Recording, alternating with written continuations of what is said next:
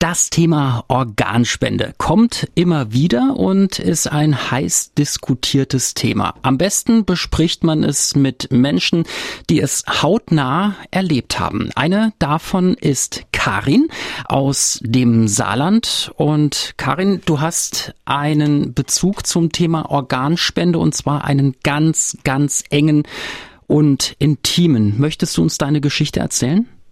Ja, gerne. Also es war der 25. August 2016. Den Tag werde ich nie vergessen. Ich bekam morgens um halb sieben einen Anruf von der Freundin meines Sohnes. Der Thorsten liegt im Krankenhaus, der ist ohnmächtig geworden, der, ist, der musste reanimiert werden.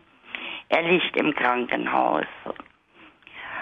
Ähm, nachdem ich dann erfragt habe, in welchem Krankenhaus, bin ich dann direkt losgefahren nach St. Louis. Er lag auf der Intensivstation. Ich durfte zu ihm. Ich kannte mein Kind nicht mehr. Er lag da an allen Schläuchen. Es war verkabelt. Äh, die Ärzte konnte mir nichts Genaues sagen, was denn los ist.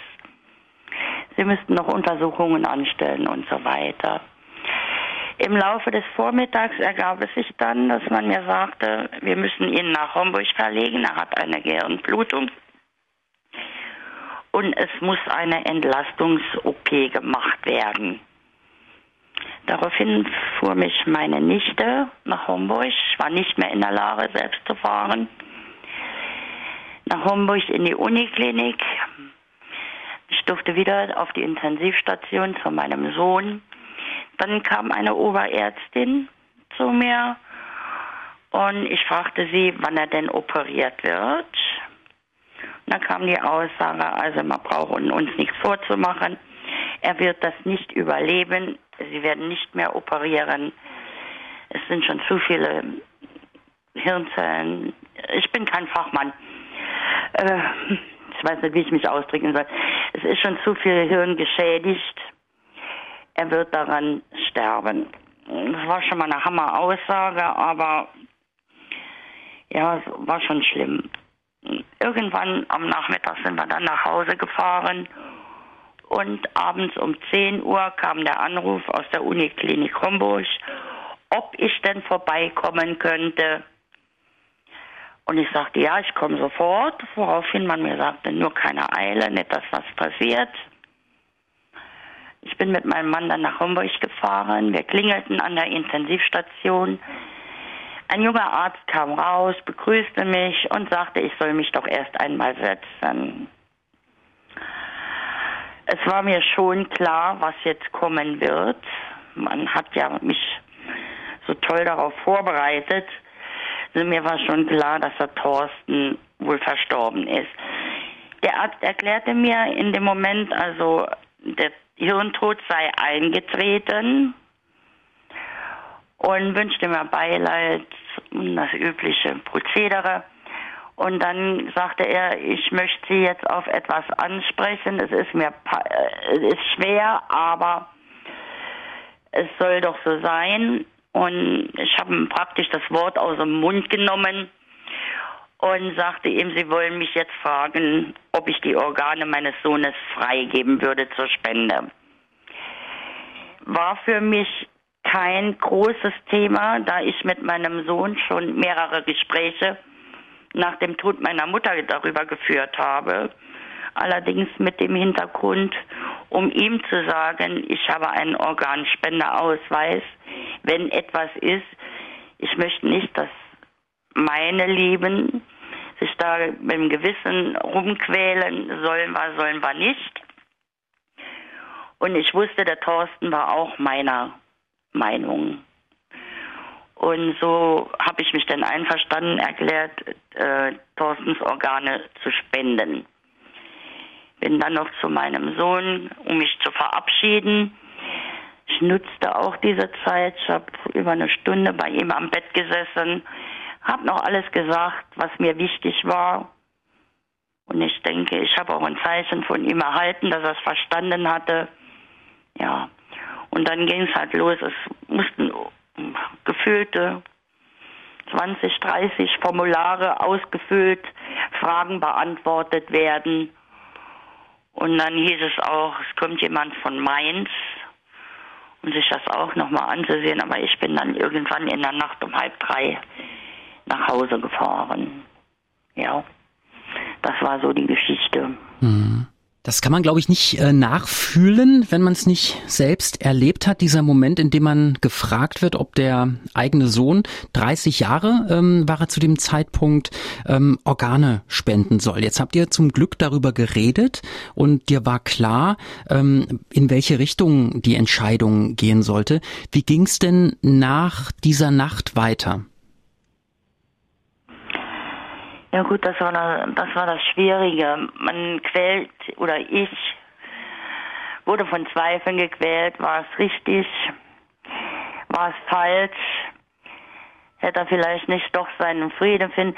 Allein die Opera äh, äh, der Gedanke, er wird da auf dem OP-Tisch seziert, die Organe werden entnommen, also es war schon schwer.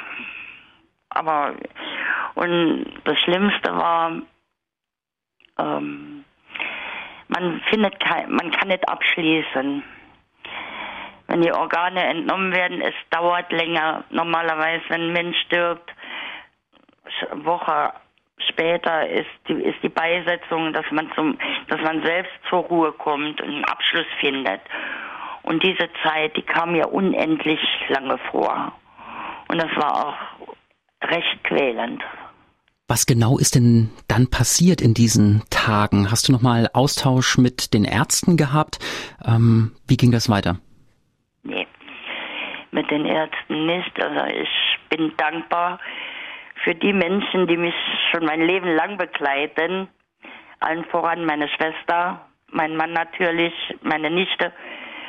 Ich habe eine sehr verständnisvolle Chefin, ganz tolle Arbeitskollegin. Also ich wurde da schon aufgefangen. Das war auch mitunter ein Grund. Äh, ich wurde später von der DSO angeschrieben für, äh, ja, es gab Telefonnummern, wenn ich äh, Hilfe brauche, wenn ich Redebedarf habe. Es gibt Angehörigentreffen, äh, wo man sich austauschen kann, was ich damals aber alles abgelehnt habe. Ich habe gesagt, ich brauche es nicht. Ich komme schon klar. Weißt du denn, was äh, mit den Organen passiert ist? Also welche Organe ähm, gespendet wurden und, und wer die bekommen hat? Ja, ich weiß es, obwohl ich es nicht wissen wollte. Da ist vielleicht ein bisschen was schiefgelaufen, aber vielleicht sollte es einfach so sein. Denn ich habe auch schon von Anfang an äh, mit dem Arzt, der mit mir gesprochen hat in der Uniklinik, dem habe ich auch gesagt, ich möchte nichts wissen. Äh, ich möchte damit abschließen können. Und im, am 28. Februar kam ein Schreiben von der DSO, also Deutsche Stiftung Organtransplantation, äh, mit einem ganz lieben Schreiben, wo sie sich auch wieder bedankt haben und auch noch Beileid ausgesprochen haben. Und in dem Schreiben stand halt, sechs Menschen konnte geholfen werden. Ein 48-jähriger Mann und Familienvater hat das gespendete Herz erhalten. Der Patient ist wohl auf, es geht ihm sehr gut. Großes Glück für ihn und seine Familie. Die Leber wurde an einen 55-jährigen Mann vergeben, hat die Transplantation auch gut überstanden, Leberfunktion Funktion ist gut und beide Nieren wurden ebenfalls zerpflanzt an eine Frau und einen Mann sowie äh, die Augenhornhaut wurde an zwei Patienten äh, verpflanzt, ja. Ja, und das tat nach einem halben Jahr Abstand, war es für mich ein Gefühl, so schmerzlich der Tod von meinem Sohn war und immer noch ist, aber er konnte damit noch ein Gutes tun und andere Menschen haben dadurch wieder Lebensqualität beziehungsweise ihr Leben behalten. Das heißt, Thorsten lebt in sechs Menschen weiter. Ähm, Kontakt zu diesen Menschen gibt es ja nicht. Nee, das gibt es nicht. Es ist in Deutschland halt immer noch verboten, Kontaktdaten weiterzuleiten. Aber ähm, ich sage es jetzt mit eigenen Worten, die Empfänger können einen Brief an die DSO schreiben, der dann anonym an, den, an die Angehörigen des Spenders weitergeleitet werden kann. Sofern man das möchte. Wolltest du das? Nee. Mhm. Mhm. Warum nicht? Weil es mir einfach unvorstellbar ist, mit jemandem Kontakt zu haben oder äh, einen Kontakt herzustellen, bei dem ich weiß, da schlägt das Herz meines Kindes oder nee. Also der Gedanke, n -n, mhm. nee, möchte ich nicht. Jetzt mal zurückgeblickt, hast du irgendwann diese Entscheidung bereut, dass du gesagt hast, ach, hätte ich das doch nicht gemacht? Bereut nicht. Also anfangs hatte ich noch Zweifel, habe ich den richtigen, habe ich es wirklich richtig gemacht würde der Thorsten jetzt auch noch einer Organentnahme zustimmen. Also Zweifel waren da, aber bereut habe ich es nicht. Wie gehst du denn heute mit dem Thema Organspende um? Also ich würde es auf jeden Fall befürworten. Wie gesagt, ich hatte selbst einen Organspendeausweis, komme aus gesundheitlichen Gründen nicht mehr als Spender in Betracht. Aber ich finde es eben ganz wichtig, sich schon in frühen Jahren Gedanken drüber zu machen. Es kann schneller vorbei sein, als man denkt. Und denkt an eure Leben, an eure Hinterbliebenen. Gebt eure Entscheidung bewusst bekannt, teilt sie mit, damit diese Entscheidung nicht von euren Lieben getroffen werden muss. Und B, es ist auch so, es kann auch einer eurer Liebsten betroffen sein, der auf ein, ein entsprechendes Spenderorgan wartet, der gerne weiterleben möchte, den man nicht verlieren möchte. Von daher gar keine Frage. Also ganz klares Ja zur Organspende. Karin, ich bin mir sicher, der Thorsten hört uns jetzt irgendwo miteinander sprechen, ist vielleicht ganz froh, dass du diese Geschichte erzählt hast und anderen damit Mut machst. Und ich bin mir sicher, viele Menschen werden jetzt ins Nachdenken kommen, nimmt sich einen Organspendeausweis und denkt über dieses Thema neu nach. Ja, wäre wünschenswert, auf jeden Fall.